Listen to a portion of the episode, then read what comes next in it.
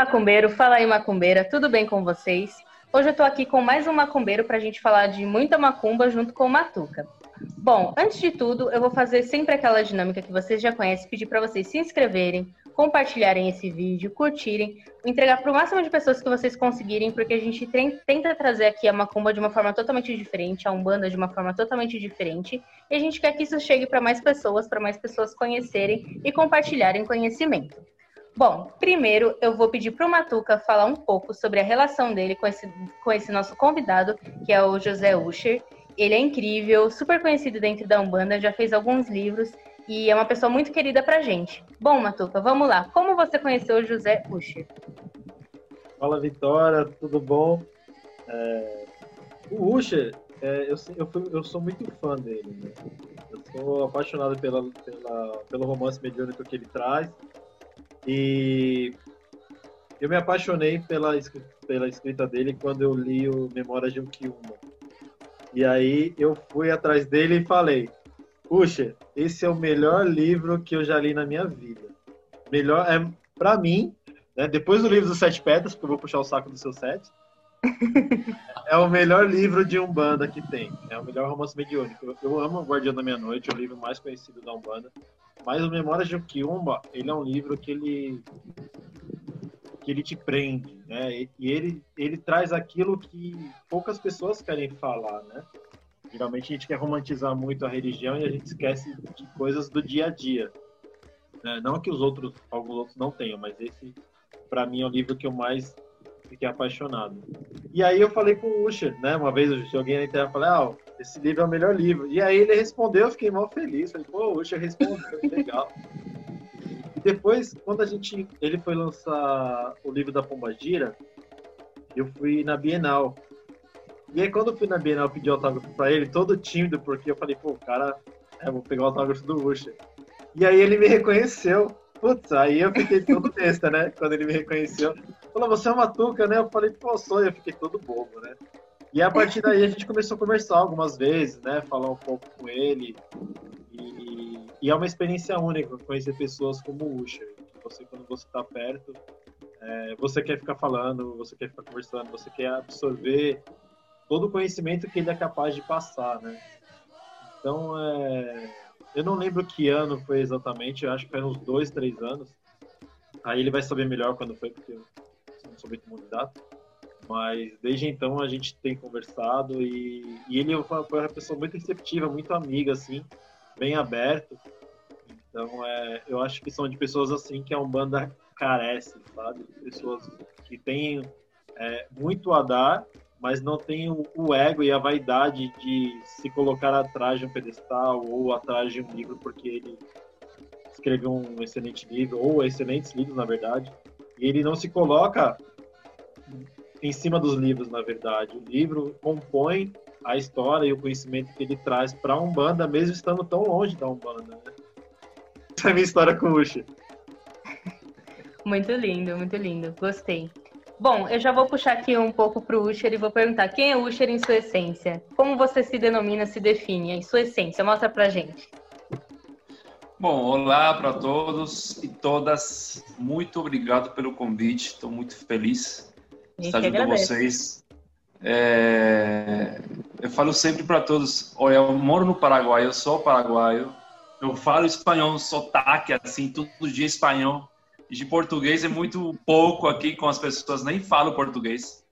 E acho que por causa da música, música de macumbeiro, é, pagode, MPB, hoje estava ouvindo MC da também, nossa, seu Jorge, enfim graças a tudo isso, é, ainda tem um sotaque, mas eu consigo falar em português. E hoje, hoje, para falar de mim, é sempre difícil falar de uma pessoa, né? De um mesmo, né? Do, da, é, porque aos nove anos eu toquei a minha, minha primeira, o primeiro contato com a umbanda foi aos nove anos com o seu Cepilintra eu a minha avó incorporava e estava com muito medo. Lembro que ele me chamou para falar comigo, eu me escondi debaixo da cama porque eu estava com medo um momento bem, bem forte para a minha idade, né? Mas foi a partir desse contato que ele falou,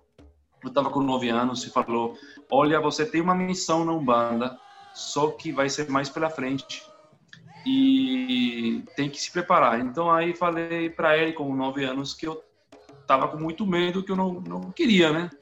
Mas depois disso fiquei de Cambone já para o Serpilim, para os 10 anos. Ah, os, e a partir dos 11 anos comecei a consumir muito livro de espiritualidade. Ah, aliás, minha avó estava trabalhando numa livraria, então eu ficava muito lendo magia negra, eu lia sobre budismo, é, todo tipo de, de livro de autoajuda também. E a partir daí eu comecei a me é, ficar muito longe da minha avó, porque ela estava numa umbanda cruzada, que eu não curtia o sacrifício de animal, porque eu, ela não me, não, não me dava o conceito. Eu falo sempre, eu não, eu não vou falar de que esteja ruim, o que seja mal, o que seja bom. Cada pessoa cultua a umbanda de um jeito, né? Mas aquilo que consegue se expandir e consegue melhorar as vidas das pessoas é o que funciona, é o que ajuda. E a partir daí foi que eu comecei a pesquisar a, a Umbanda como eu queria. Mas fora disso, no Paraguai é muito difícil construir uma imagem religiosa, porque no Paraguai é, um, Umbanda é associada a, um, a uma religião para comerciar, né? O mercado, como fala lá, o mercadeiro da fé, o, mer, o mercadeiro, fala, é, é correto isso? Mercador, mercader? sim, pode ser. É mercador da fé, né? Então, é, tomei a decisão, peguei a decisão de não é, vivenciar a Umbanda de um jeito comercial. A partir daí, tudo foi mais difícil ainda, porque eu tinha que acabar a faculdade, tinha que iniciar minha própria empresa. Mas hoje em dia já é, estou com uma empresa, estou é, abrindo agora escritório no Brasil também. E acabei a faculdade, eu estou com um mestrado, eu sou, eu sou docente, sou professor de mestrado numa universidade muito reconhecida do Paraguai. E foi aí que eu aprendi que o, o mundo, o, o, as pessoas olham a tua vida profana, a tua vida material, fazem uma relação com a sua vida religiosa e a partir daí você posiciona a sua fé é, e a sua religião com o que você faz no dia a dia. Como eu não faço umbanda no dia a dia, mas eu faço, eu trabalho muito, é, aprendi que é, o meu tempo tem que ser o maior recurso para pegar um exemplo de vida. E a partir daí foi que as pessoas começaram a me contatar. Eu comecei a, a falar de umbanda, é, eu me iniciei a, aos 17 anos, realmente na, com o pai Rodrigo Queiroz, no terreiro dele. Ele estava muito jovem, nossa, ele estava com 26 anos, eu estava com 17, falando, esse menino que vem do Paraguai, ele não fala nada português, mas o caboclo Tupinambá falou para ele, é, a, é, você já veio e agora começa a sua missão. E foi aí que eu peguei toda a bagagem do mestre Rubens Saraceni, eu peguei os livros e o meu caboclo flecheiro, que é o, o caboclo que trabalha, que leva a missão aqui na direita, ou à direita da, de, da minha vida religiosa, falou que eu tinha que pegar todo o material e passar para o espanhol. Que em algum momento iria servir ou utilizar outras pessoas de outros países. E eu estava muito jovem, eu falei, nossa, isso aqui é ego, né? É o Mr. Ego que está falando, né? Mas eu deixei rolar, porque no ano 2005 eu conheci o mestre Rubens Saraceni e ele, ele me falou, continua assim, bem simples na tua vida. E eu, eu perguntei, eu, eu consigo pegar o seu livro e traduzir para o espanhol? Faça, é a tua missão. E aí fiquei. O mestre Rubens falou que é a minha missão. O Cabo Ferreira falou a mesma, a mesma coisa, então eu juntei os dois lados e a partir daí compreendi que tinha que fazer esse trabalho. Fiquei, voltei para o Paraguai no ano 2006 e o, cabo, o Exu Cobra Coral, que é o guardião que me acompanha à esquerda, ele falou: é, a gente já não vai vir mais. É, você vai ficar sem incorporar durante um ano. E o caboclo finalizou falando que nesse um ano que eles não vieram para incorporar, eu tinha que traduzir todo o material possível da Umbanda, que eu consegui. Eu comecei a traduzir sem saber português, né? E criei o primeiro site sem saber site de umbandasagrada.com, que eu achei o, o, domínio livre e falei, nossa, eu peguei primeiro que o rapaz, né? vai para frente. E, e a mesma coisa aconteceu no Facebook. No Facebook você escreve Humana Sagrada e a página, a nossa página, né? Também criei a Sim. página Humana Sagrada. E a partir daí começou uma renovação para mim, porque eu entendi que a missão realmente era uma coisa bem séria. Mas eu tinha a faculdade, tinha essa questão e tinha um monte de ataques espirituais. E foi bem difícil continuar. Eu tentei renunciar à, à religião porque para mim era muito complicado com 18 anos levar essa bandeira aqui no Paraguai. E tanto assim que o, o, o Rodrigo Queiroz ele já não veio mais, porque era difícil também para ele viajar todo o tempo. E aí eu fiquei bem isolado. Eu lembro que o meu primeiro altar foi uma era tipo madeiras onde eu colocava colocava sapato, o meu calçado, né? Vamos falar aquele é, onde coloca o calçado, você não sei como se chama isso aí, uma estante. Sapateira. É, pode ser estante. Estante. Então aí eu peguei os meus meu chinelos, sapato, tirei tudo e montei o altar. E eu tinha altar e tinha aí embaixo onde estava o chinelo, estava a tronqueira, né? Então, bom, deixou no chinelo, né? Mas foi, foi um processo. E o que a gente não quer fazer, muita gente não gosta do processo. Tem gente que se cansa, se cansa na, na viagem de conseguir o objetivo. E Umbanda é uma religião de processos. Se você não assume que o processo está na sua vida religiosa, você vai cair num erro de que você é, tocou o teto da Umbanda. E você está no chão da Umbanda. Porque Umbanda não tem teto. Umbanda não tem um ponto alto de fim. O pai Rubem não tocou o teto. É, ele, ele não chegou no, no tijolo da Umbanda. Ele estava é, ainda continuando. Então, a partir daí, eu entendo que tudo que a gente faz no Paraguai, é, na Argentina, que eu vou falar um pouco mais para frente, no Uruguai, é, tem gente no México, Venezuela, tem gente na Espanha. Tudo isso cresceu uma comunidade agora de 20 mil pessoas. Ainda está bem pequena, né? Mas é bem forte o que está acontecendo. E se a, a, pergunta era quem sou eu, é difícil de dar uma resposta assim, porque eu vou falar ainda. Vai acabar o programa, eu vou continuar falando, né? E... É, é, bom falar, a gente gosta. A gente é fala aí macumbeiro. A gente corta e faz o segundo. Exatamente. Mas é isso, né? É... Mas fora, de, fora da minha, da minha, do que eu falei, eu sou um, um empresário, um empreendedor que está trabalhando na área de cosméticos.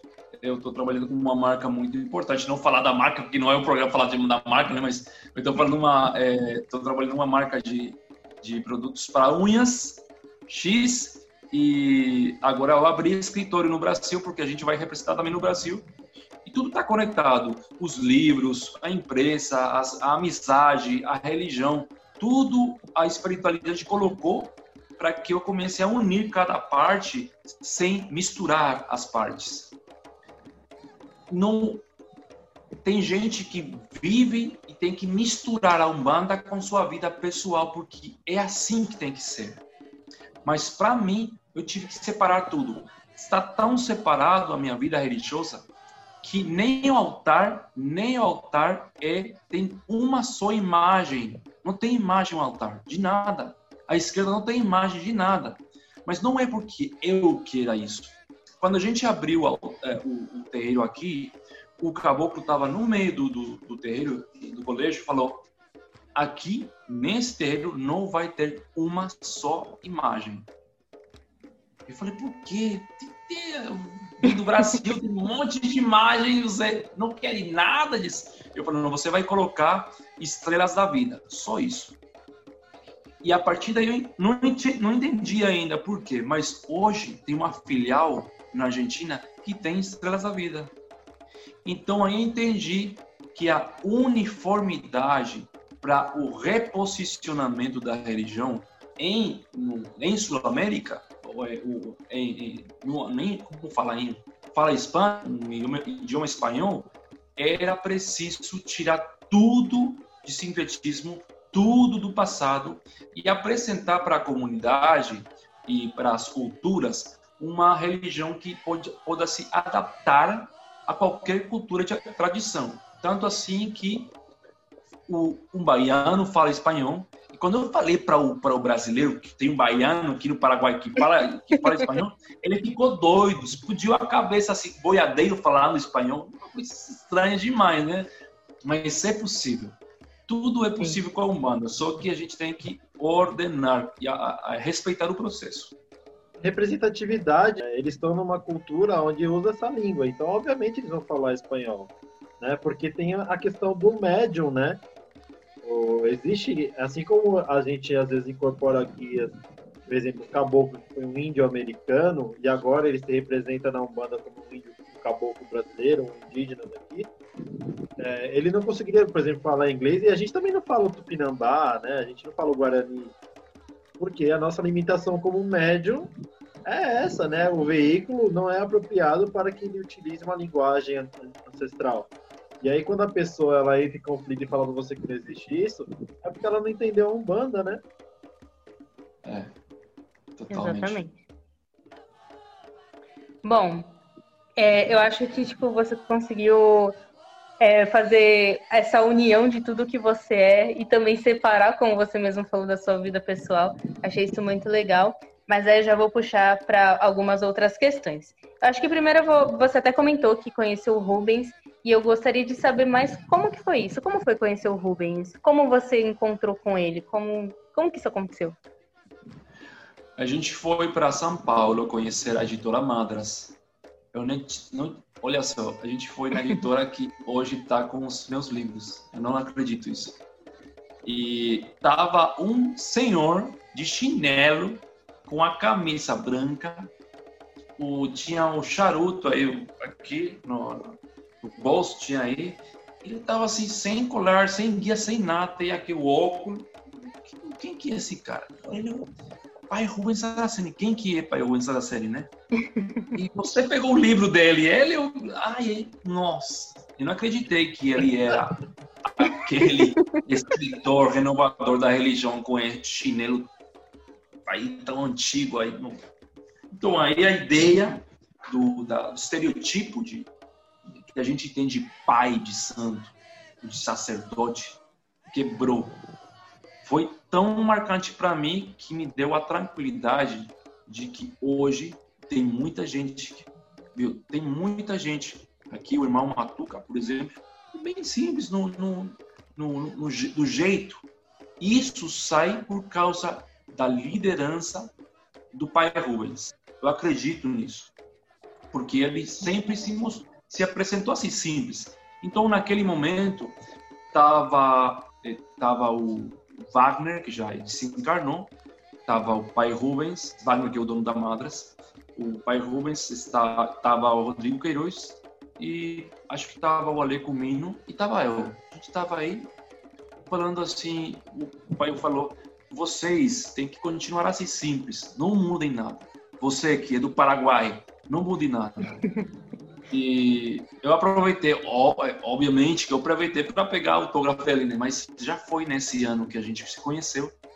E a partir daí criamos uma mensagem muito interessante, porque o mestre Rubens, cada vez que eu ia para o terreiro dele, eu pegava todos os livros de graça dele, que ele falava assim: Você já, você já fez tradução desse livro? Não, então leve leve tudo que você precisa. Eu peguei todos os livros dele de graça mesmo, né? Mas foi com a condição de traduzir, de traduzir. Muitos livros deles foram autografados e é, sempre foi ele muito aberto a é, tentar dar um apoio, porque eu estava muito longe, estava sozinho, estava muito jovem e era bem difícil. Então é, ele for, ele é ele é que deu o primeiro passo para que o meu primeiro livro seja aceito pela editora Madras e foi meses antes de que ele desencarne. Então, Foi o é guardião é das sete facas, né? É. Que lindo. Nossa, deve ter sido muito impactante mesmo. E já, já indo um pouco para entender, a gente viu essa, essa sua relação com o Rubens, mas sobre a questão do terreiro mesmo, paraguaio é muito diferente do Brasil? Como que é você ter um terreiro em outro país? Como que é você apresentar uma nova cultura? Você falou até um pouco, né, que você era muito jovem quando você começou a levar tudo isso, mas como que foi essa relação de tipo, poxa, beleza, eu tenho que firmar toda uma base de uma religião num país que não aceita, que acredita que essa religião é totalmente comercial? É. Então, o, quando a gente chegou no Paraguai, eu estava com 18 anos e ainda morando com meus pais. E na minha habitação eu criei todo um ambiente macumbeiro, macumbístico. é, e a partir de, desse contato, a espiritualidade, a espiritualidade começou a chegar, os caboclos, Exu e Preto foram os primeiros três. Todo em espanhol. Tinha também um cavaleiro, ele falava que era o cavaleiro, que até hoje chega, que é um Ogum quebra-cascata. E ele foi que deu a, o ponto riscado uh, do, do colégio aqui de Espada Dourada. E, e, deu a missão de por que se criou isso.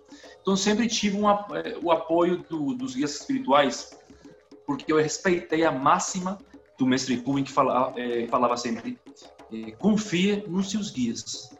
Ouça os seus guias desde o coração. Foi e aí foi a, a parte mais difícil que é como você vai ouvir o, seu, o mundo espiritual e os guias espirituais desde o coração, eu tinha que drenar, purificar todo o conceito emocional da minha vida. E isso tinha que eh, traz renúncias, desapegos e apegos às, às novas costumes e olhares. Né? A partir daí foi que saí da, da casa dos meus pais, eu tive que morar no Brasil um tempo de novo, não saiu nada no Brasil, não saiu trabalho, não saiu estudo. Perdi tudo meu dinheiro. Lembro que foi uma viagem muito longa de 22 horas para chegar em São Paulo, porque o, o no, no, ônibus que eu fui de, de ônibus é, estragou tudo. Duas vezes a gente parou no caminho. Nossa, eu falei, esse foi isso não é para mim, né? É, e só só falando um pouquinho vou, vou voltar para o início. A primeira vez que eu fui para o, o terreiro do Rodrigo Queiroz, eu demorei 26 horas para chegar em Bauru. Por quê? A gente se perdeu porque eu fui, eu estava com, eu tava é, com 17 anos.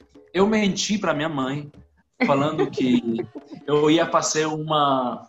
Eu antes dançava, eu gostava muito do hip hop. Né? É, a gente foi para Curitiba e tudo isso. Bom, Aí eu peguei uma pessoa maior de idade, que era o amigo do amigo da família, e eu falei para ele: você tem que falar que a gente vai para dança. E onde, de onde vai? A gente vai para Macumba. Então você não fala nada que eu vou a me iniciar na banda, de vai voltar, eu já vou estar iniciado e você não vai falar nada, né? E o cara foi bom demais. Ele ficou de cambone logo, né? Ele ficou assim convertido, né? é, mas depois ele voltou para a bebida e ficou bêbado e deixou de ser cambone. Automaticamente eu tirei dele, né? Mas ele foi um cara muito engraçado, né? Formou parte da minha vida também. O interessante é que é, quando eu cheguei lá, foram, foi uma, uma transformação muito profunda, porque o Caboclo Tupinambá ensinou muita coisa em um mês, assim, foi bem corrido e quando eu voltei, eu voltei. Ah, e para ir lá em, em Brasil, é, o meu primeiro, a minha primeira tentativa foi me iniciar com uma mãe de Foz de Iguaçu. E foi bem difícil a gente começar a, tra a trabalhar porque ela fazia o sacrifício animal. Eu... E aí a gente. É...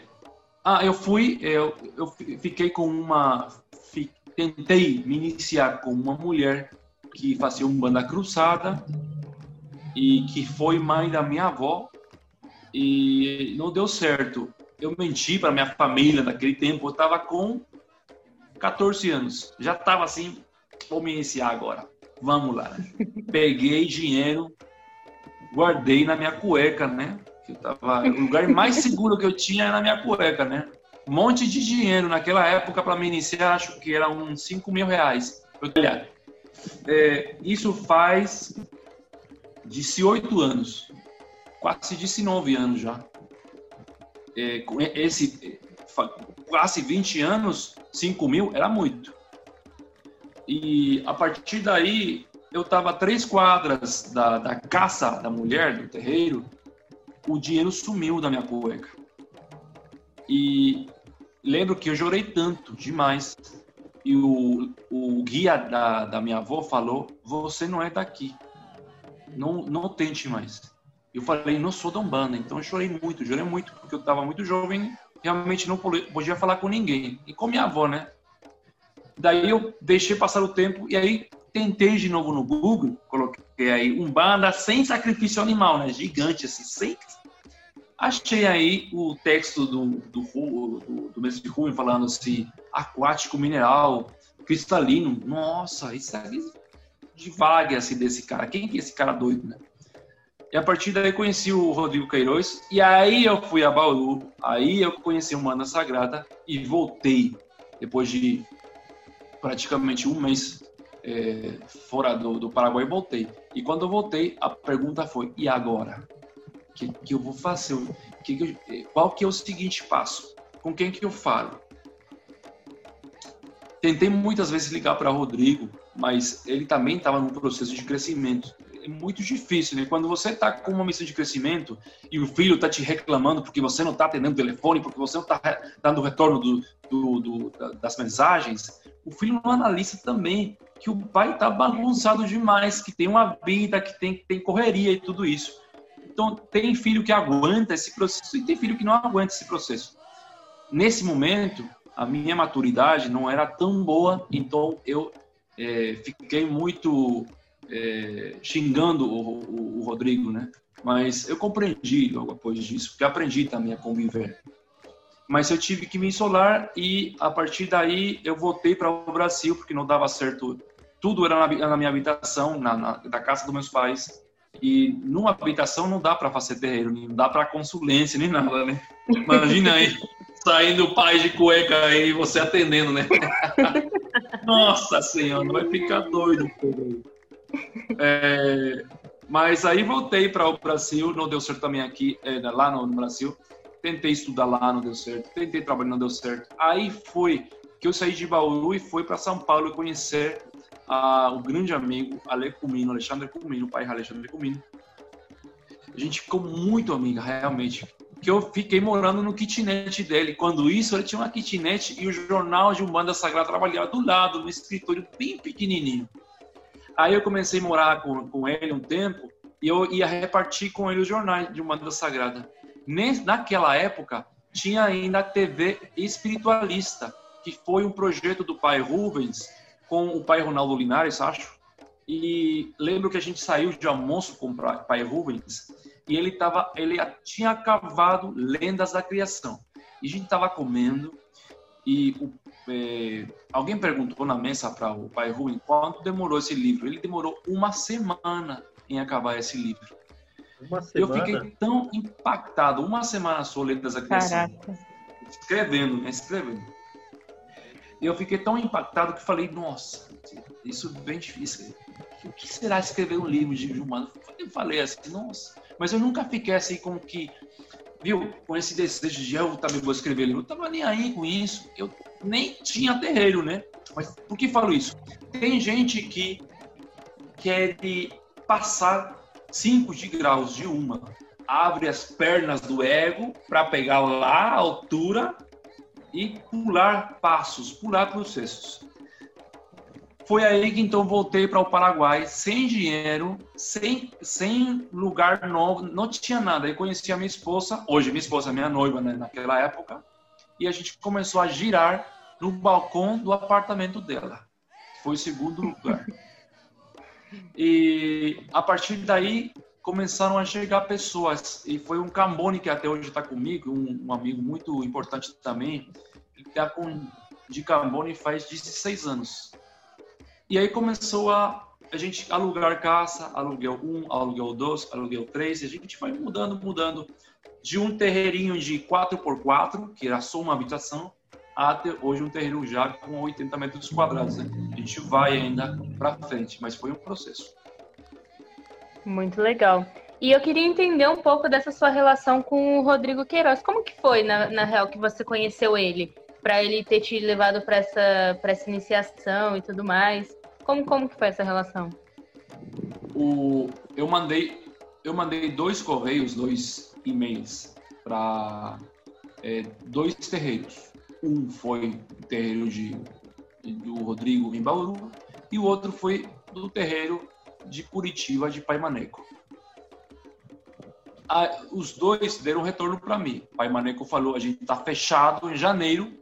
E o Rodrigo falou: venha, a gente vê o que acontece, venha. Eu não tinha ideia do que a gente vai fazer, né? Por causa dessa diferença, eu fui no terreiro do Rodrigo. E aí a gente se conheceu, falou, e ele quando me achou, você é José? Você? Você é José? E eu falei, você é Rodrigo? Nossa, um, um pai com 50 colares, tudo esse tipo de assim antigo, né? Não, era um cara bem jovem. Ele foi num Fusca, acho que foi num Fusquinha. É, e eu fiquei, eu fiquei muito feliz porque a primeira coisa que eu peguei em Bauru foi o pastelão. E eu falei, nossa. De, eu vim para um bando e peguei pastelão, né? Mas aí eu achei, aí conheci as estrelas da vida, conheci a tronqueira limpa, então tudo mudou aí. E aí o Rodrigo falou: Não sei o que eu vou fazer com você, mas o caboclo Tupinambá fala que eu tenho que te preparar. Eu não sei por quê. E ele me preparou, e aí foi que eu. Pela prim, o primeiro guia que eu incorporei foi o Preto Velho. E, eu antes tentei muito de incorporar, eu girava, girava, girava, porque achava que girar era importante. Girava muito em outros terreiros e o cara ficava assim, tipo, é, a dança mística, né? E não deu certo. Nunca deu certo em nenhum lugar. Até que eu fui lá, eu não girei, eu fiquei aí sentado e o preto velho chegou. O segundo guia foi Caboclo e o terceiro foi Exu. E o Exu incorporou na mata foi o Tranca-Rua das Almas e Exu das Sete Encruzilhadas. Um se colocou na frente, outro estava nas costas, e os dois com um tridente no peito. Eu lembro que foi tão forte a incorporação que foi a única vez que o Exu Cobra Coral tirou a camisa e ele se eh, molhou o corpo com, com, com pinga e bebeu meia garrafa de pinga. E ele falou que era a única vez que ele ia beber. E nunca mais bebeu. Nunca.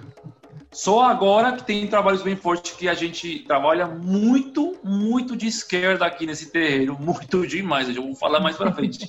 Mas esse, esse, esse colégio aqui de Espadurada é muito preto e vermelho, realmente, na boa assim. E é justificado, né? Tem memória de um Kiba também aí. Vai sair agora, sai a segunda parte em mês de novembro, tem que sair agora, né? Boa! Feliz agora! Estou aguardando, né? É, essa é a novidade, né? E então, eu estou agora com outro livro de esquerda que eu estou recebendo, e assim, mas com o Rodrigo foi assim que a gente se conheceu. Eu achei muito legal, muito legal. Achei interessante, livro, quando você falou que o terreiro do Pai Mané falou a gente está fechado e você para trás do Rodrigo, né? É, eu eu tive algumas desilusões na Umbanda e uma delas foi o mesmo caso, né? É, eu fiquei um tempo numa casa que era maravilhosa, mas era uma casa de fundo de casa, assim, mas os pais eram sensacionais, eu aprendi muito lá. E depois a gente saiu, acabou saindo de lá, eu e minha esposa eu também saiu de lá. E, e a gente ficou pingando de lugar, né? Tentando se achar dentro da Umbanda. E aí a gente fazia uns trabalhos sempre no, num espaço, que eu não vou citar do espaço, é, e a gente fazia esse trabalho, e aí chegou uma época, no final do ano, que eu fui pedir para a mãe de santo ajudar uma tia minha que estava precisando. E aí ela falou, eu já encerrei meus trabalhos, eu não posso fazer nada. Quando ela falou isso, eu simplesmente virei as costas também, né? Se virou as costas para mim, é, eu acabei virando as costas para isso também, né? E aí eu meio que não desisti da Umbanda, mas eu desisti, tinha desistido de frequentar qualquer lugar. Aí um belo dia eu estava deitado em casa e eu perguntei pro seu Sete Pedras, né, que é o Exu que me acompanhava, que hoje mais ele é o guardião da casa e eu não incorporo ele. Hoje em dia eu trabalho com o seu meia-noite. É, eu perguntei para ele, seu Sete, o que, que vai ser de mim agora? Né, porque eu já tinha desanimado. E aí o seu Sete falou, você vai atrás desta pessoa. E aí ele me mostrou o Alexandre. Só que eu não conhecia o Alexandre. Eu nem sabia quem era o Alexandre. Ele mostrou o Alexandre e eu falei, tá, e quem é essa pessoa? E ele falou para mim, essa é a pessoa que vai te ajudar e ele é o grão-mestre erudito da Umbanda, né? E, e aí eu fiquei impressionado, porque eu nem sabia o que era mestre erudito. aí eu, três horas da manhã, eu acordei, minha esposa falei, Tami, pelo amor de Deus, o que é isso? O que é erudito? Me fala. Aí ela falou e eu comecei a pesquisar. Careca na Umbanda. E comecei a pesquisar, tipo, comecei a pesquisar coisas. Aí quando eu, eu, eu achei a foto do Alê, eu falei, é esse cara. E fui atrás do Alexandre. Fui lá no terreiro no Pena Branca, que ainda é hoje, né? Isso acho que foi em 2015. E aí eu fui no terreiro do Alê. Fui no trabalho de desenvolvimento mediúnico, fiquei lá em cima. E aí quando ele acabou, ele falou, se alguém quiser conversar comigo, desce aqui e conversa. Aí eu desci para conversar com ele e expliquei a história para ele. Aí o Ale falou: vai vindo aqui, vai vindo e a gente vai se conversando. É... E aí eu entrei no desenvolvimento da casa do Ale, deu umas duas semanas, três semanas, acho que não foi muito tempo não, uns dois meses, alguma coisa assim. Não lembro, eu sou muito ruim de data. E aí o seu, o seu Nicolau, o boiadeiro, que é o regente da casa, né, o dono do barraco ele falou, a gente vai abrir um terreiro. E o Ale, bem na época que o Ale ia, logo depois que o boiadeiro falou, o Ale abriu a turma de sacerdócio. Eu falei, mano, é muita coincidência. Aí eu falei, Ale, é, eu vou sair do desenvolvimento e vou começar a trabalhar e fazer o, o sacerdócio com você, porque foi pedido do boiadeiro. E o Ale, com todo aquele amor que ele tem pela Umbanda e, e querer ajudar as pessoas, ele falou, irmão, você não vai sair do desenvolvimento, você pode continuar vindo, mas faz o sacerdócio também. E aí eu comecei a fazer os dois. E no desenvolvimento eu comecei a ajudar o Ale junto com, na época, o David também estava começando. Ah, Só que aí eu tive que parar, porque eu comecei a trabalhar e parei de ajudar o Ale lá no desenvolvimento. Sem ir lá, só indo no, no, no sacerdócio mesmo. E a partir daí eu comecei a, a, me iniciar na Umbanda, né? E aí eu achei ah. impressionante, porque quando uma porta se fecha, Deus escancara uma janela, né? Nem abre. É, realmente. Eu acho Incrível, né? fantástico. Né? Sim, fantástico, muito legal. É, você falou um pouco dos livros que você psicografou. É, você falou que está já recebendo mais um aí, já tem mais um para sair. E eu quero saber como que é psicografar para você. Qual é a sensação que você sente quando você está psicografando? É, bom, cada livro até agora, cada livro é uma experiência diferente, porque como eu trabalho muito na é, quando trabalho de esquerda é de muita baixa frequência. Quando eu falo de baixa frequência, realmente é ao ponto que, por exemplo, no livro de memórias eu fiquei é, eu colocava um pano preto, uma pano preto na minha cabeça e ele vinha em transe, ele colocava a cabeça embaixo do teclado, para teclado, né? E eu não via o que ele escrevia, só sentia o cheiro dele e tudo isso. No primeiro livro, por exemplo, é, a psicografia com o Guardião das Sete Facas foi uma psicografia de estruturação da, da minha gramática espírita porque tem uma, tem uma gramática espiritual que tem que seguir. Foi um reconhecimento entre quem ditava e eu. E foram dois anos e meio de, como, fala, como falou o Caboclo, estruturação da sua consciência para a psicografia. É, a partir daí foram dois anos e meio de é, Guardião das Sete Facas, oito meses Memórias de um Kiumba, cinco meses o Pombagira, a Guardiã dos Desejos, e três meses esse quarto livro. Nesse processo de, de, diminuir o tempo, é porque aumenta também o processo de concentração. Porque eu entro num transe onde eu reconheço que o meu sistema nervoso é tomado temporalmente, mas seguindo as indicações de como me libertar da energia negativa, que eu no livro de Memória de um Kilma eu já senti muito o ataque. No livro de Bombagira eu senti muito também um ataque de energia sexual. E ataque falo assim, pesadelos muito fortes, presença de mulher quando estava escrevendo aqui. É, no livro de Pombagira eu coloquei o pano vermelho e eu lembro muito bem do susto que eu peguei porque eu vi a mão, uma mão de mulher sobre o teclado. E eu fiquei muito assustado. O cheiro de roças, de perfume e tudo isso. O contrário do Kimba, que era podre, né? O Kimba era bem ruim demais, a música tinha que ser uma música muito forte, assim, de thrash metal, ou tons graves de piano, é, músicas tristes, e tudo relacionado com baixa frequência. E nesse quarto livro é, foi também a mesma coisa, só que já eu sabia como era baixar a frequência. Então, baixava uma frequência, por exemplo, numa firmeza de triângulo de vela preta. Eu, eu trabalhei com Exu Lucifer, Exu Serpente Negra e Exu Cobra Coral. Eles foram os três que trabalharam para que eu baixe a minha frequência. Eu já vinha com a frequência baixa, eu já entrava em transe muito mais rápido. E aí foi rolando, né? Uma meia hora era cinco páginas ou sete páginas mas eu não ficava é, curioso duvidando do que estava saindo. Saía, né?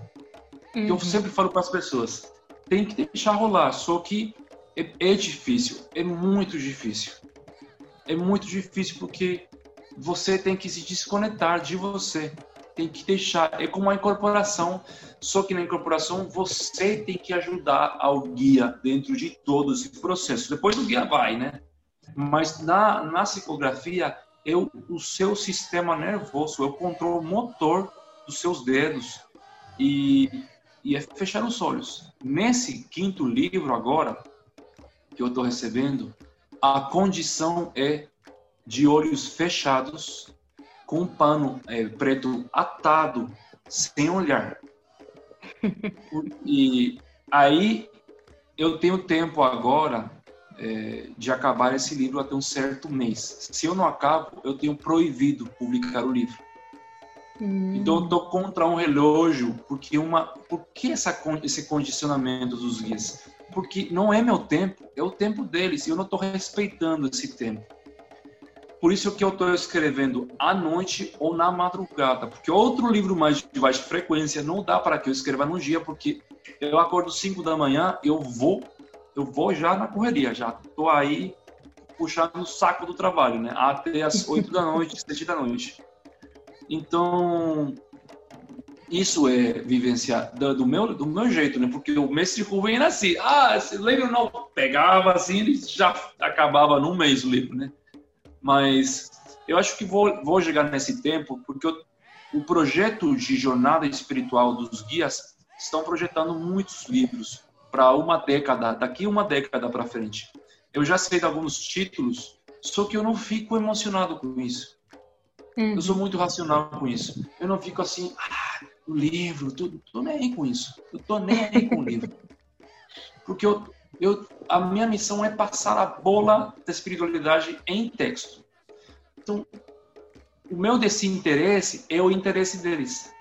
O meu, o meu desapego é o apego deles porque eu deixo um espaço sagrado para que eles trabalhem. É diferente a emoção de, ah, eu, eu, vou, eu vou tomar curso de psicografia, né? Tudo bem com isso, eu respeito isso. Mas, particularmente, o mesmo nasce para a psicografia. É uma ferramenta que, obviamente, você aprende técnica, mas você não conhece técnica. Chegou a técnica mais clara para mim foi que eu tinha que ouvir o meu guia espiritual, ouvir no meu coração, ouvir na minha consciência. Se eu entendia a ele, eu conseguia passar a palavra logo. Mas se eu só estou ouvindo o que eu quero, ou estou eh, deletando coisas que não quero ouvir, eu estou trancando a comunicação. E aí você tranca a psicografia, tranca a incorporação, tranca a intuição, tranca tudo, né? E aí? Eu, e você, você, você falou essa questão do seu desinteresse, eu acho que isso também trabalha um pouco a questão de você não ter o ego, né? E isso facilita o caminho, facilita o processo. Porque é. muito, muitas pessoas se pegam com o ego e fica ali, travado na dele. É, é ele dançar, né? O livro do Kilma, tô nem com o Kilma. O Kilma, é, como falar, é, fudeu a minha vida, quase, quase. É? Por quê? Que tava, a gente tava num aluguel, num aluguel, é, era o terceiro terreiro que a gente fazia aí, uma casa antiga, muito, muito antiga. Foi uma etapa muito difícil na minha vida, porque eu lembro o, o teto da casa tinha buracos e caía água sobre a cama das minhas, das minhas filhas. E era muito frustrante a gente viver de aluguel. A gente não tinha para comer às vezes. Mas eu me aferrei ao projeto de empreender, porque eu nunca, eu nunca peguei emprego em nenhuma empresa é, o, o, problema foi que tanto eu aguentava com isso. E tinha o Kilma, tinha a demanda da, dos concorrentes subandistas, pseudomandistas, tinha a, a fome da minha filha, tinha a necessidade de me vestir com roupa nova que eu não conseguia. Eu tinha uma casa antiga, tinha todo o ambiente como para que eu colocasse todo o hoje por, por, por Deus, né? Porque eu tanta fé tinha, mas a gente não dava certo com as coisas. Mas o, o, o cobrar coral, o Exu falava: você aguente o processo, você vai ter o resultado. Mas se você não está preparado, saia da Umbanda. Que eu não sou uh, o seu. Umbanda não é adversário para seu ego. Então, doeu muito isso para mim. Mas marcou muito na minha vida, porque eu pedia dinheiro para ele o povo tá assim, ah, Exu, abre o caminho para o dinheiro. Não é dinheiro, seu otário. Não é dinheiro o conceito. É, é, é riqueza espiritual. É você valorar o pão duro que você tem na mesa e não pedir um quilo de pão. Você não olha seu pedaço de pão, você está já pedindo mais pão. Então tá errado o conceito de, de abundância. E penosamente tem muitos líderes que estão ensinando de repente que você para ganhar din-din com Exu. Exu não é o seu empregado para que você pense que a oferenda é a solução, né? É, mas é o meu ponto de vista que eu vivenciei, que estou vivenciando até agora. Tudo bem com a gente abrir caminho, mas é, daquela vez é, o que uma foi é, que graças a essa situação o Kilma tentou me pegar. Por isso que com é, essa parte da história de Memórias de um Kilma que fala que ele ele achou que ia me atrapar e que o Exu Cobra Coral criou uma falsa realidade, é, era a minha vida naquela casa.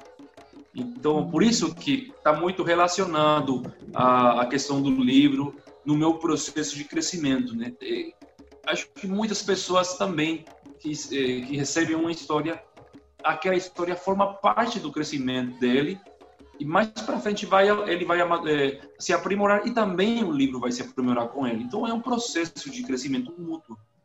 E é isso. Puxa, é, você falando, eu, eu, lembrei de quando eu estava escrevendo o livro do Sete, né? É, eu demorei seis meses também para escrever o livro do Sete e eu só consegui escrever de madrugada porque era um momento que tinha silêncio na rua, silêncio aqui em casa, todo mundo dormindo. E eu firmava uma vela pro seu sete com uma pedra que ele pedia, e aí ele falava sobre aquela realidade, né? E quando eu escrevi o livro do sete, a Tami ia lendo junto, né? Porque eu escrevo e a Tami vai lendo. E, e a Tami falava, meu, isso aqui tem no livro do Rubens tal, no livro tal, e eu falava, mas eu não li esse livro. Tanto que quando eu comecei a escrever, eu dei uma parada, quando ela falou que, tava, que tinha algumas coisas no livro do Rubens, nos livros do Rubens, eu perguntei para o Ale, falei, Ale, o que, que eu faço? Eu continuo? Né? O Ale falou, ah, manda para eu, eu ler. Aí eu acho que o Ale não teve tempo e depois eu voltei a escrever. E, e, era uma realidade que eu não tenho conhecimento, né? E eu comecei a... a... Ele falava da, da era cristalina, depois ele falou do Egito, e eu não tenho conhecimento a, a tão profundo sobre essas realidades, né? E tem uma, uma parte do livro que quando eu, quando eu incorporei o ele falou assim, é, primeira vez que eu incorporei o set, ele falou, ó, a gente vai trazer a minha história, um pedaço da minha história através de você. E, e eu não acreditei nisso. Sete anos depois eu fui escrever o livro. E aí ah, eu é? escrevi o livro e, e, tem uma parte do livro do sete e ele falava, você vai me achar no livro do Rubens, no livro do Rubens. Em um dos livros do Rubens eu apareço. E eu nunca soube, não sabia qual era, até ler o Guardião da Estrela Guia. No final do ah, livro aparece o Exu Sete Pedras. Ele acompanha a encarnação do, do Guardião, né?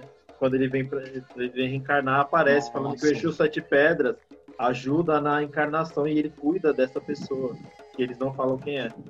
E o Sete, ele conta uma passagem que ela é, é complemento da história que o, o guardião da, da Estrela Guia participa da, da criação da Umbanda no alto, que ele fala que o caboclo vai trazer a Umbanda, tem uma reunião lá em cima e tal.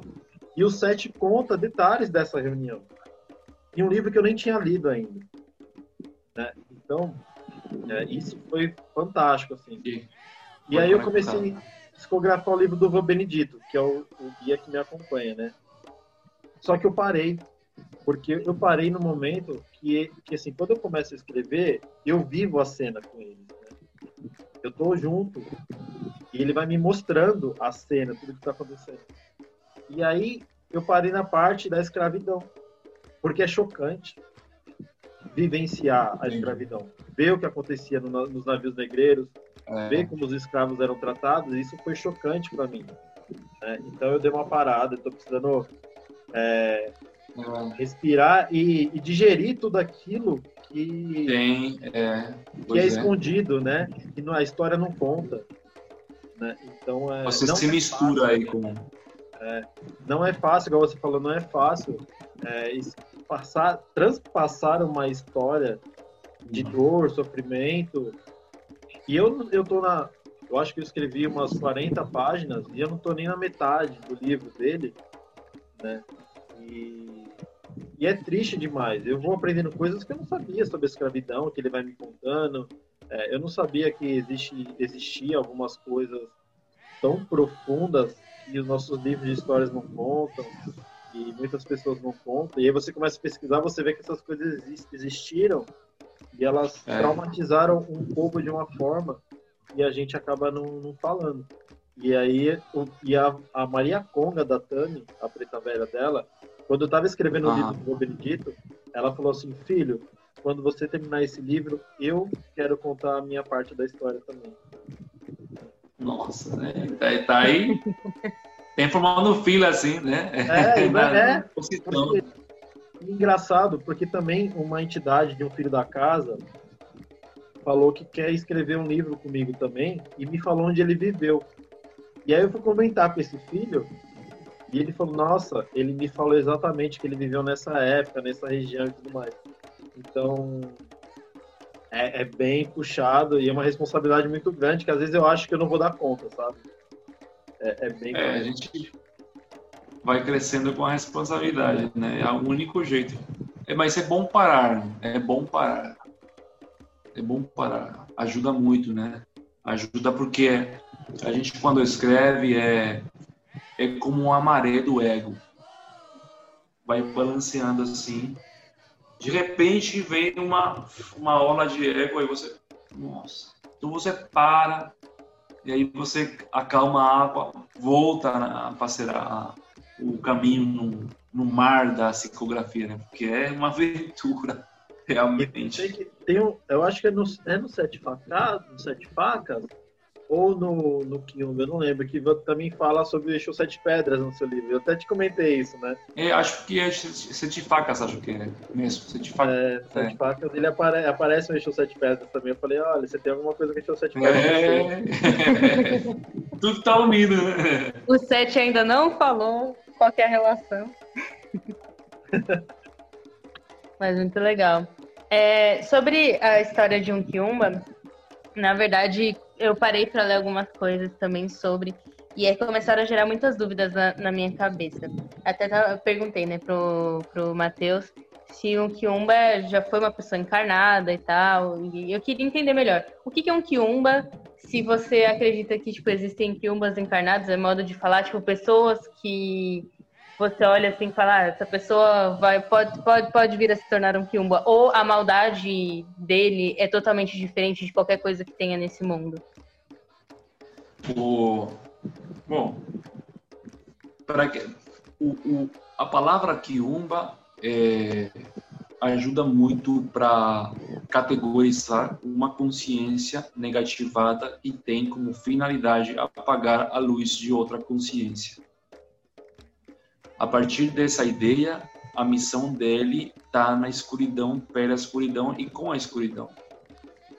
Desde a conceição da luz, o quiumba é uma coisa ruim, mas o quiumba é um instrumento de, de purificação do desequilíbrio das pessoas, ou de potenciar o desequilíbrio das pessoas. A diferença está em como você é, aguenta o processo de purificação. A partir desse olhar, o Kiumba pode ser uma coisa ruim, é uma coisa ruim, mas é um mal necessário. Dentro da classificação de tipos de consciências negativadas, a gente vê e ouve que tem o sofredor, é, o sofredor que tem um egum, que tem o Kiumba. O egum é uma é uma consciência morna, né? Uhum. O, o sofredor é uma consciência que fica fria na dor e o quiumba é uma consciência quente que queima com a dor. E a partir desse, dessa visão, é, muitos quiumbas começaram a aproveitar o buraco do ego dos médiums para tomar controle da mediunidade de cada um e tirar toda a cópia do conhecimento que a Umbanda deixa na teia mental dos médiums. Aí é muito fácil fazer uma cópia, então, da Umbanda nas trevas. A partir dessa visão, então, o Kiumba passa a tirar um xerox de, da luz e, a, graças a esse, a esse movimento, muitos líderes e filhos deixam cair a máscara da falsidade do seu marmitex umbandista estão compartilhando com as pessoas tentando oferecer milagres trocando com um pouco de reconhecimento. E as redes sociais se, eh, se transformaram numa plataforma de quiumbas travestidos de filhos de fé, penosamente. E aí é que o Kiumba aproveita para fazer o grande trabalho que é apagar a luz das consciências.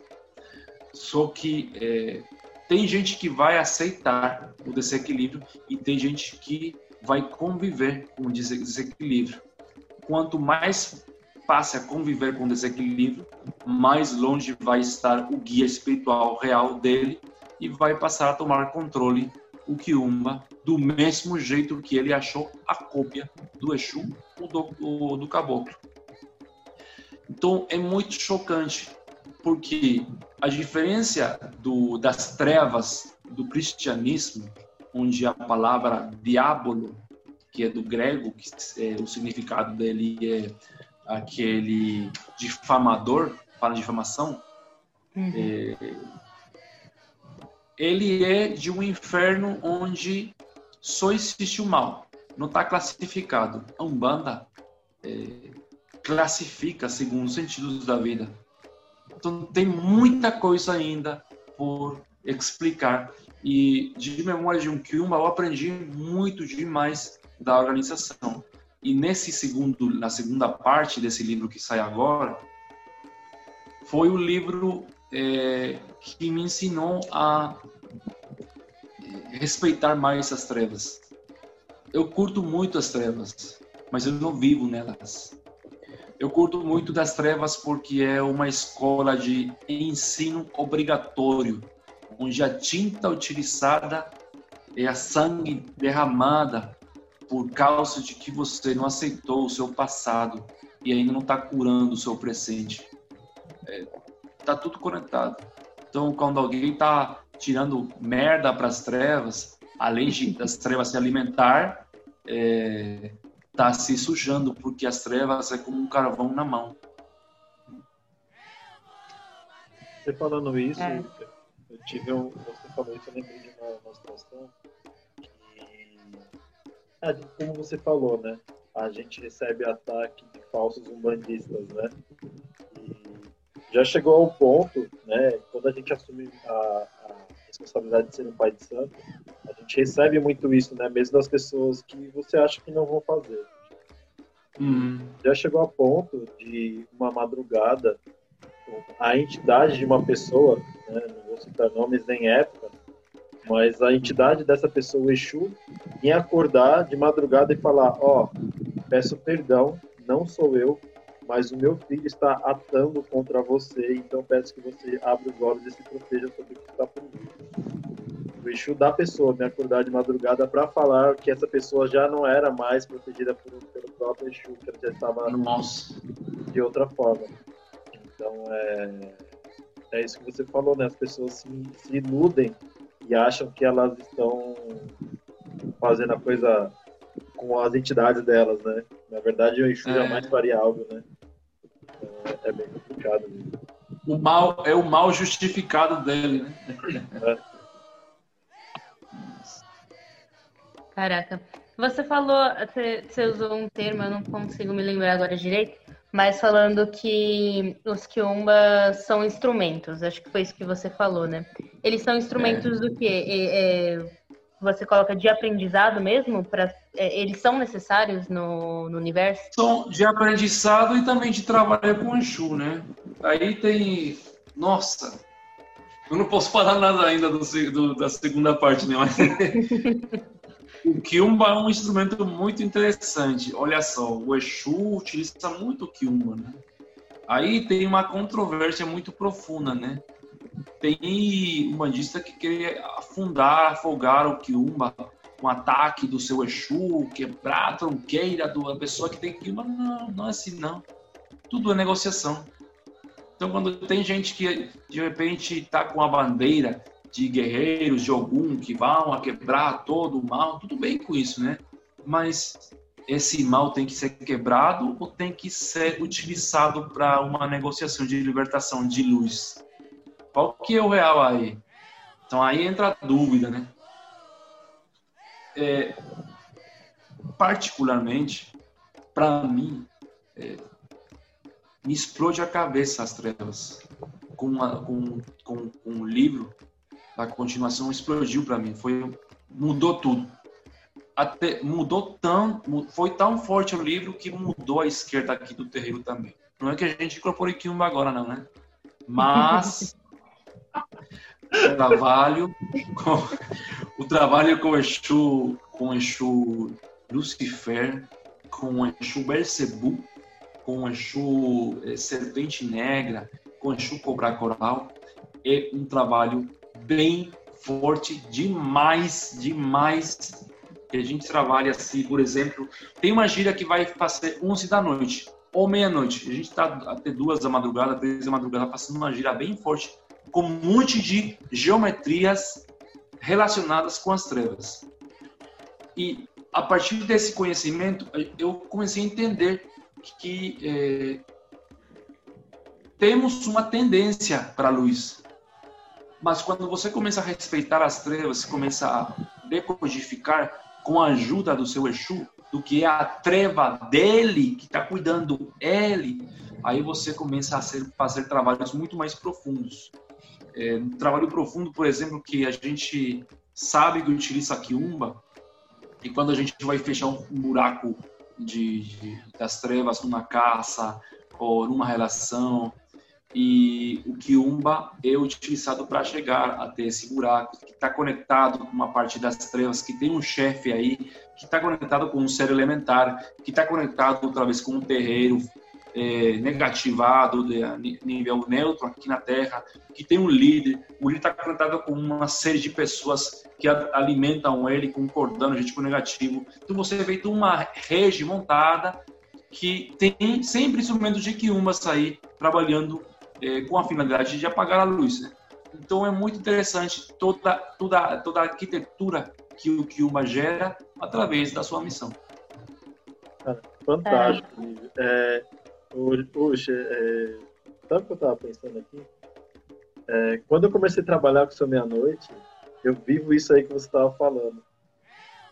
O seu meia-noite, quando acontece alguma coisa no terreiro que gera uma revolta em mim, ele só faz assim: Isso não é problema seu. Isso eu vou resolver do jeito que eu devo resolver, não com você fazendo. E muitas vezes o seu meia-noite ele simplesmente me apaga.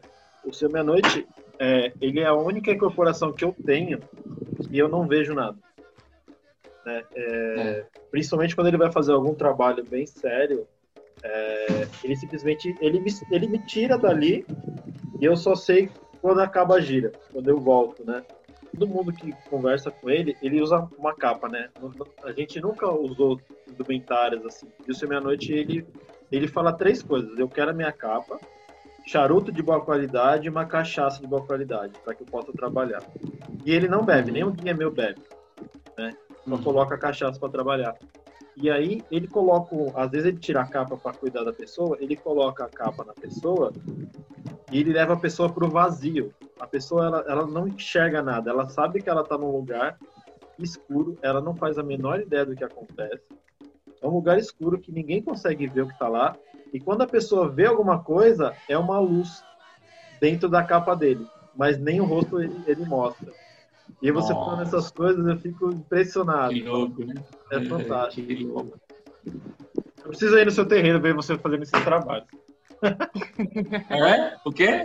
Eu preciso ir no seu terreiro para ver você fazendo esse trabalho. Nossa, nossa. tá aberto, não. só a pandemia que tranca tudo, né? Onde? Pandemia de Kiubi. Fica no Paraguai aonde? Eu estou em capital. Na capital? Passo a 10 quilômetros de Assunção. É, aqui tudo é pequenininho, então você vai direto e já já na cidade que eu tô. tudo está conectado aqui. É, mas ah, eu estou em capital. Ah, é? Tem que, tem que vir mesmo. Ano, acho que no ano que vem a gente vai, vai montando. Olha só, eu tô com uma. É, eu tô com um planejamento de levar os filhos daqui do Paraguai para a Argentina, né? Eu estou formando um grupo de sacerdotes na Argentina, em Buenos Aires. E eu vou para o Uruguai o ano que vem também, já tem um grupo. É, que, é outro, que é outra coisa, né? Porque é, a gente, tem a missão de psicografia e tem a missão de filiais, né? Eu sei quantas filiais tem que se abrir em vários países durante esse processo que eu vou estar vivo, né? É, é muito simpático, assim, porque é, até, até o tempo que eu vou viver, o ano, tá tudo aí, que o guia falou, de você aqui, até X cidade, X livros, X terrenos, tudo tá aí. Então, uma vez a gente perguntou para o caboclo qual que é o ano que ele trabalha, né? É, ele tinha falado, no ano 2018, a gente perguntou para ele, ele tinha é, calendário para 2027. Então tem uma pela frente tem uma organização muito profunda. Eu não sou organizado, né? Eu sou, eu trabalho com agenda, mas o cara que é organizado é o caboclo, né? Então, tem gente assim que fala, ah, é você é o... Não, não sou eu, não. Eu o guia. Eu tô por trás dele. Ele me faz o que eu sou. Mas eu não sou o cara. O cara é o guia. Ele que tem um milagre, né? Aí tem um povo que se acha que sabe de magia divina, ah, é não, não preciso de guia, né? Tem aquele é, birim-bim-bim de, de, de mago, né? Eu, eu tenho magia divina também, mas tudo bem. Mas eu não vou comparar jamais na minha vida o meu trabalho de formiguinha frente a os guias. É, por isso que tem gente que se perde, porque se acha mas quando se acha, se perde. Né? E uma, a última gira que a gente fez de esquerda, você falou do ego, né? O seu meia-noite tava ali, a gira acontecendo e tava linda, porque a gente faz uma, uma, uma gíria, é, e é muito, é muito jovem, tem muito jovem no terreiro, né? E, é, e, e, as pessoas vão entrando no terreiro, elas vão aprendendo lá com a gente, né? E é uma responsabilidade maior ainda, né? As pessoas começarem ali desenvolvendo. E a gente estava na gira de uhum. Exu e os meus guias, eles não têm o costume de atender. Eles ficam mais cuidando do que está acontecendo. Aí, se eu incorporado do seu meia-noite, eu lembro que eu falei para ele assim, é, algumas das vezes que eu consigo lucidez, eu falei, nossa, pai, tá bonito, né? O senhor realmente é foda. Ele falou, é, eu sou, você não é. Ah, sempre, né? Sempre. Quebrou. Eu nem lembro da última gira de esquerda. Enfim. Enfim. É... Matheus, você tem mais alguma pergunta para fazer? Tem alguma questão que você quer trazer? Só, já mesmo, ficando longo, depois a gente corta e faz dois vídeos, tem problema. É, eu tenho uma dúvida com, com o Usher referente ao livro da Pombagira, porque é um, o mistério do abismo, é, ele é um mistério que o mestre Rubens não trouxe, né, como outros que ele não trouxe, mas é, um, é um, o mistério da, da Pombagira, o mistério do abismo, ele é fascinante. Como é que é. foi para você esse mistério? Você sentir, vivenciar ele? O quando a Helesh, que é a doncela que está no livro, é, o livro foi ditado por Dona Mariana, né, que foi a, a, a guardiã que trouxe a, a, o conhecimento do abismo sagrado. Que é assim, a gente estudou muito o vazio absoluto, né? mas o abismo sagrado fala de que é aquele que contém o desejo da pessoa. No, é, o abismo, é, a chave quem tem o abismo, do abismo sagrado é a pombagira, né? Que consegue atravessar é, o, a teia do desejo da pessoa para chegar lá onde tem a fonte que alimenta aquele desejo. Por isso que a pombagira pode fechar uma relação ou abrir, porque ela chega no abismo onde está a fonte que alimenta a partir daquele abismo sai um cordão que se une a outras consciências e a, a, a dona da, daquele abismo, que é a pessoa, né? Só que assim, eu ainda não tenho a, a licença total para falar, mas eu sei que o do abismo ainda vai ter mais é, processo, né? Tá me ouvindo ainda, né? Eu tô ouvindo, caiu é... minha câmera. ah, tudo bem.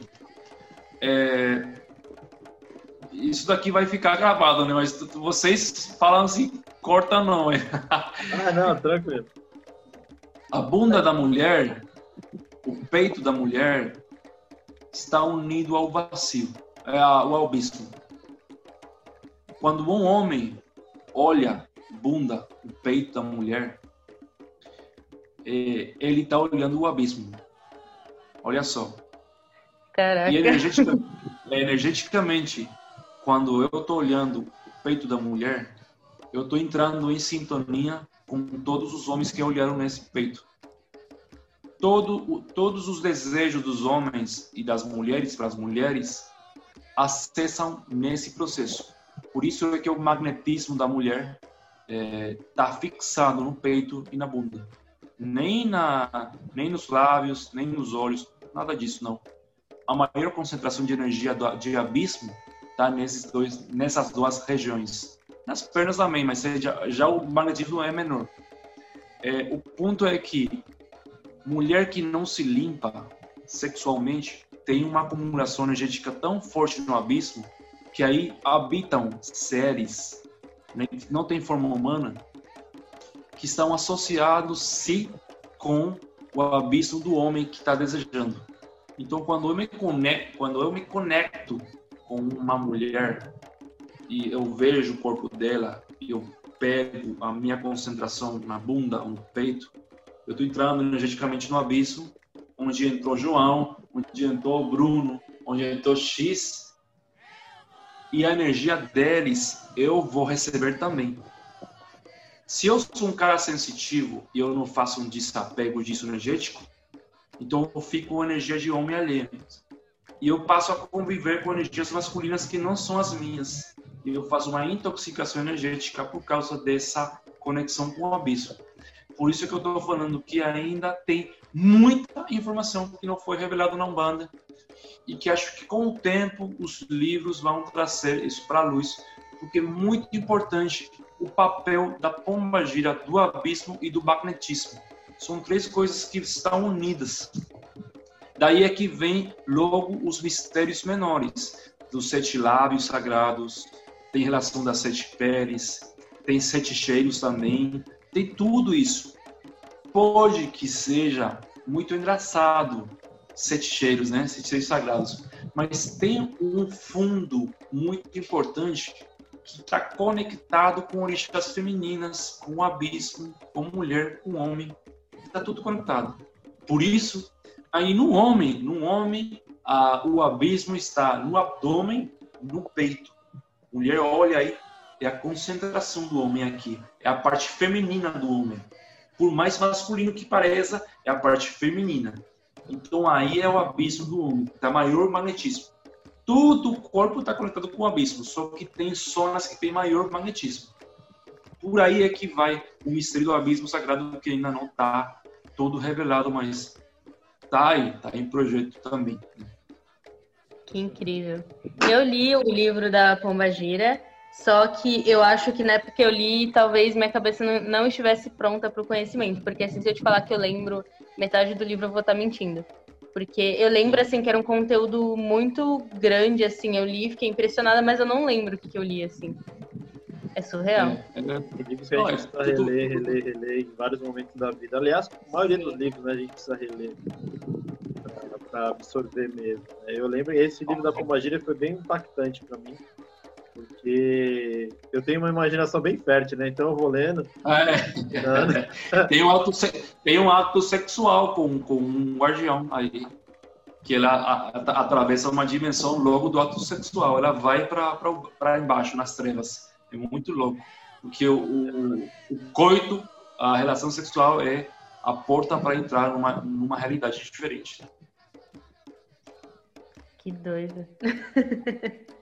Muito da hora. Muito da hora.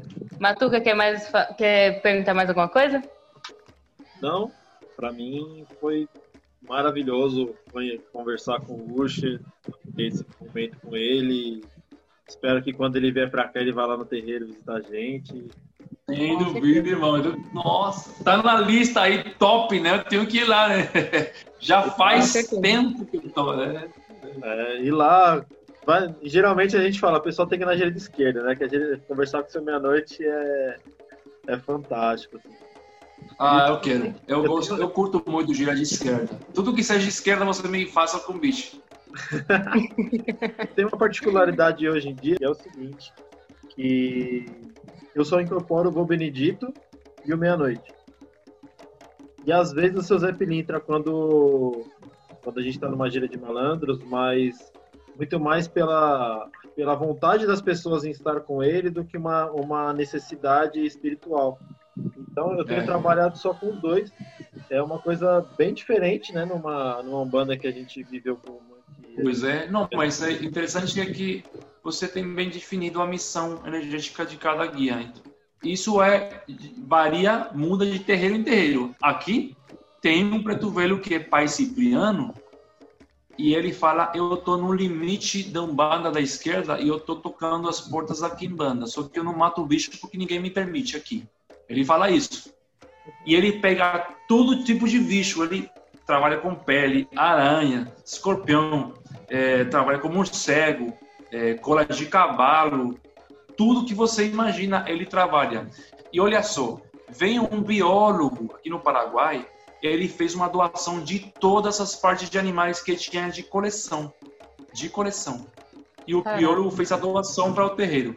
E aí foi um momento muito louco, porque quando isso chegou, o pai Cipriano falou: Eu preciso de serpente, morcego. Tirou uma lista assim, bem longa, né? Com, ele, com esse guia, a gente, fez, a gente aprendeu a fazer um fa, uma falsa realidade da frente da caça para criar uma ideia das trevas de que a caça está desprotegida, está sem defesa. E ele fez com é, morcego preto, com cola de cavalo, é, fala cola, né? O pelo, aquele o pelo de cavalo, não sei, né? é, é, depois fez com pele de, pele de tigre, pele de tigre, olha só. E uma fita e tudo isso. E ele fez uma falsa realidade. Foi falava, eu preciso fazer uma acumulação de quiumbas para mim. Então vou criar uma falsa realidade. Logo depois eu retiro. Então a gente tinha um depósito de quiumbas aqui na frente da casa, né? Foi muito louco porque logo disso fez um trabalho que foi à meia-noite que era extra, extração de quiumbas. E abriu o portal com um ponto de uma mandala, a gente sentiu um frio. É, foi bem difícil trabalhar naquela época, mas ele é assim. Por isso que eu falo, cada terreiro tem o, a sua macumba especial, né? É, cada um tem o, o seu jeito de fazer, né? E é, cara, é, é, fantástico essas coisas, essas coisas são fabulosas, né? É, o seu set, assim que eu escrevi o livro, terminei de escrever o livro, é, eu não sabia o que fazer com, com o que eu tinha escrito. E aí fui conversar com o Daniel do Baneu Curto, né? Eu falei, Dani, eu não sabia o que fazer com o livro e o seu set mandou te procurar. Aí o Dani falou, Matuca, você não tem ideia. Olha o meu projeto. Ele mudou o projeto, que eles estavam com planejamento de, de publicar livros. Ah, é. Então, aí rolou, né? eu falei com o Dani, eu falei, cara, eu não tenho pretensão nenhuma de, de lançar em editora grande, não quero dinheiro, meu foco é, é, é simplesmente lançar.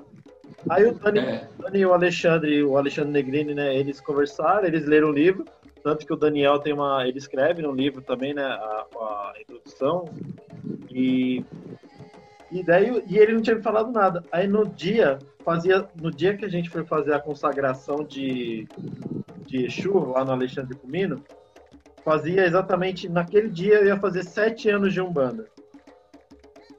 E aí o Dani veio e falou, Matuca, na gira de Exu, fazendo sete anos, ele falou, Matuca, a gente vai lançar o seu livro.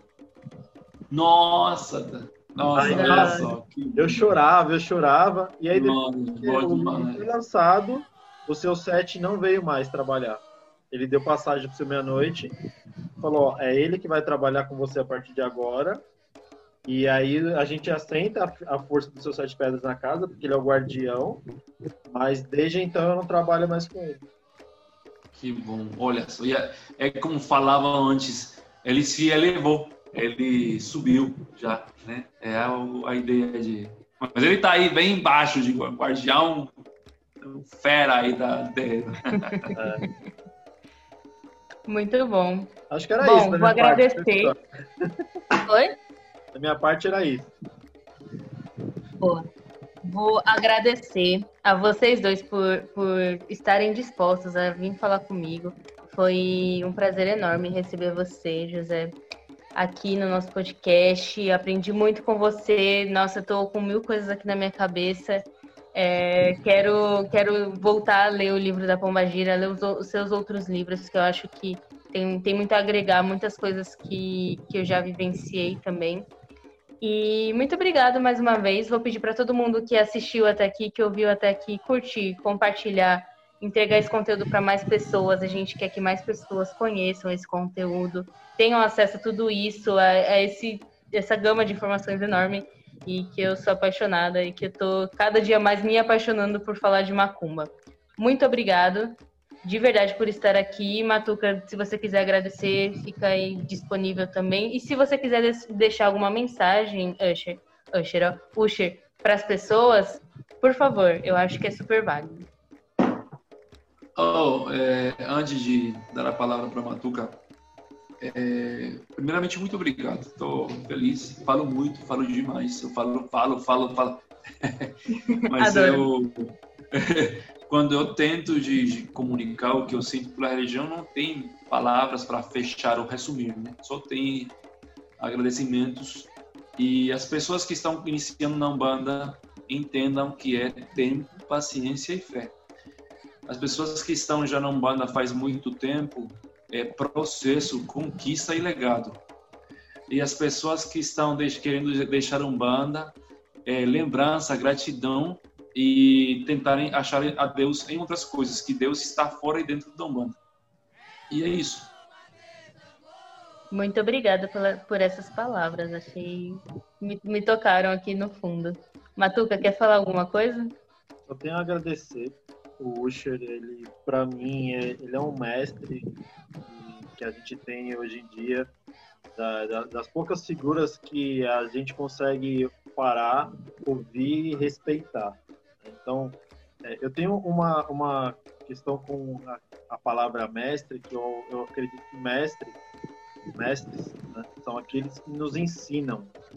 Independente se ele é o seu mestre de, de iniciação, o seu mestre de magia, o seu mestre é, ah, de qualquer coisa. Assim. Mestre, para mim, são aqueles que agregam, trazem valor para minha vida. Assim como o Lívio é um mestre para mim, a, a Deia é uma mestra para mim. Eu tenho o Usher assim como um mestre que me, me, motiva a continuar algo, sabe? Assim como o Alexandre Cunha é um mestre para mim. Não conheci o mestre Rubens, mas eu tenho um amor pelo mestre Rubens que eu não sei explicar. Então são pessoas que marcam a nossa vida, que faz com que a gente a cada dia se torne melhor. Melhor para mim, melhor para minha esposa, melhor para meus pais, enfim. Né? E além dos nossos guias já serem os nossos mestres da vida, é, essas pessoas como o Usha, que tem muito a agregar, não só como banda, mas como como pessoa mesmo, né, de experiência de vida, da forma dele ser, da, da dedicação que ele tem para nossa religião e para a vida dele, e essa, esse compromisso que ele tem de, de expandir né? É, isso já faz para para mim ele ser um mestre na, dentro da nossa religião. Eu tenho é, a gratidão e eu sou grato imensamente por poder conhecê-lo, né? É Gratidão, irmão. Muito obrigado pelas suas palavras, tá? De coração. Tamo junto aí sempre. Gratidão, gente. Muito obrigada. E até uh, talvez você voltar um outro dia aqui para a gente conversar mais, tá super convidado. Muito obrigada. Ah, é, tô aí sempre. Lá a segunda parte.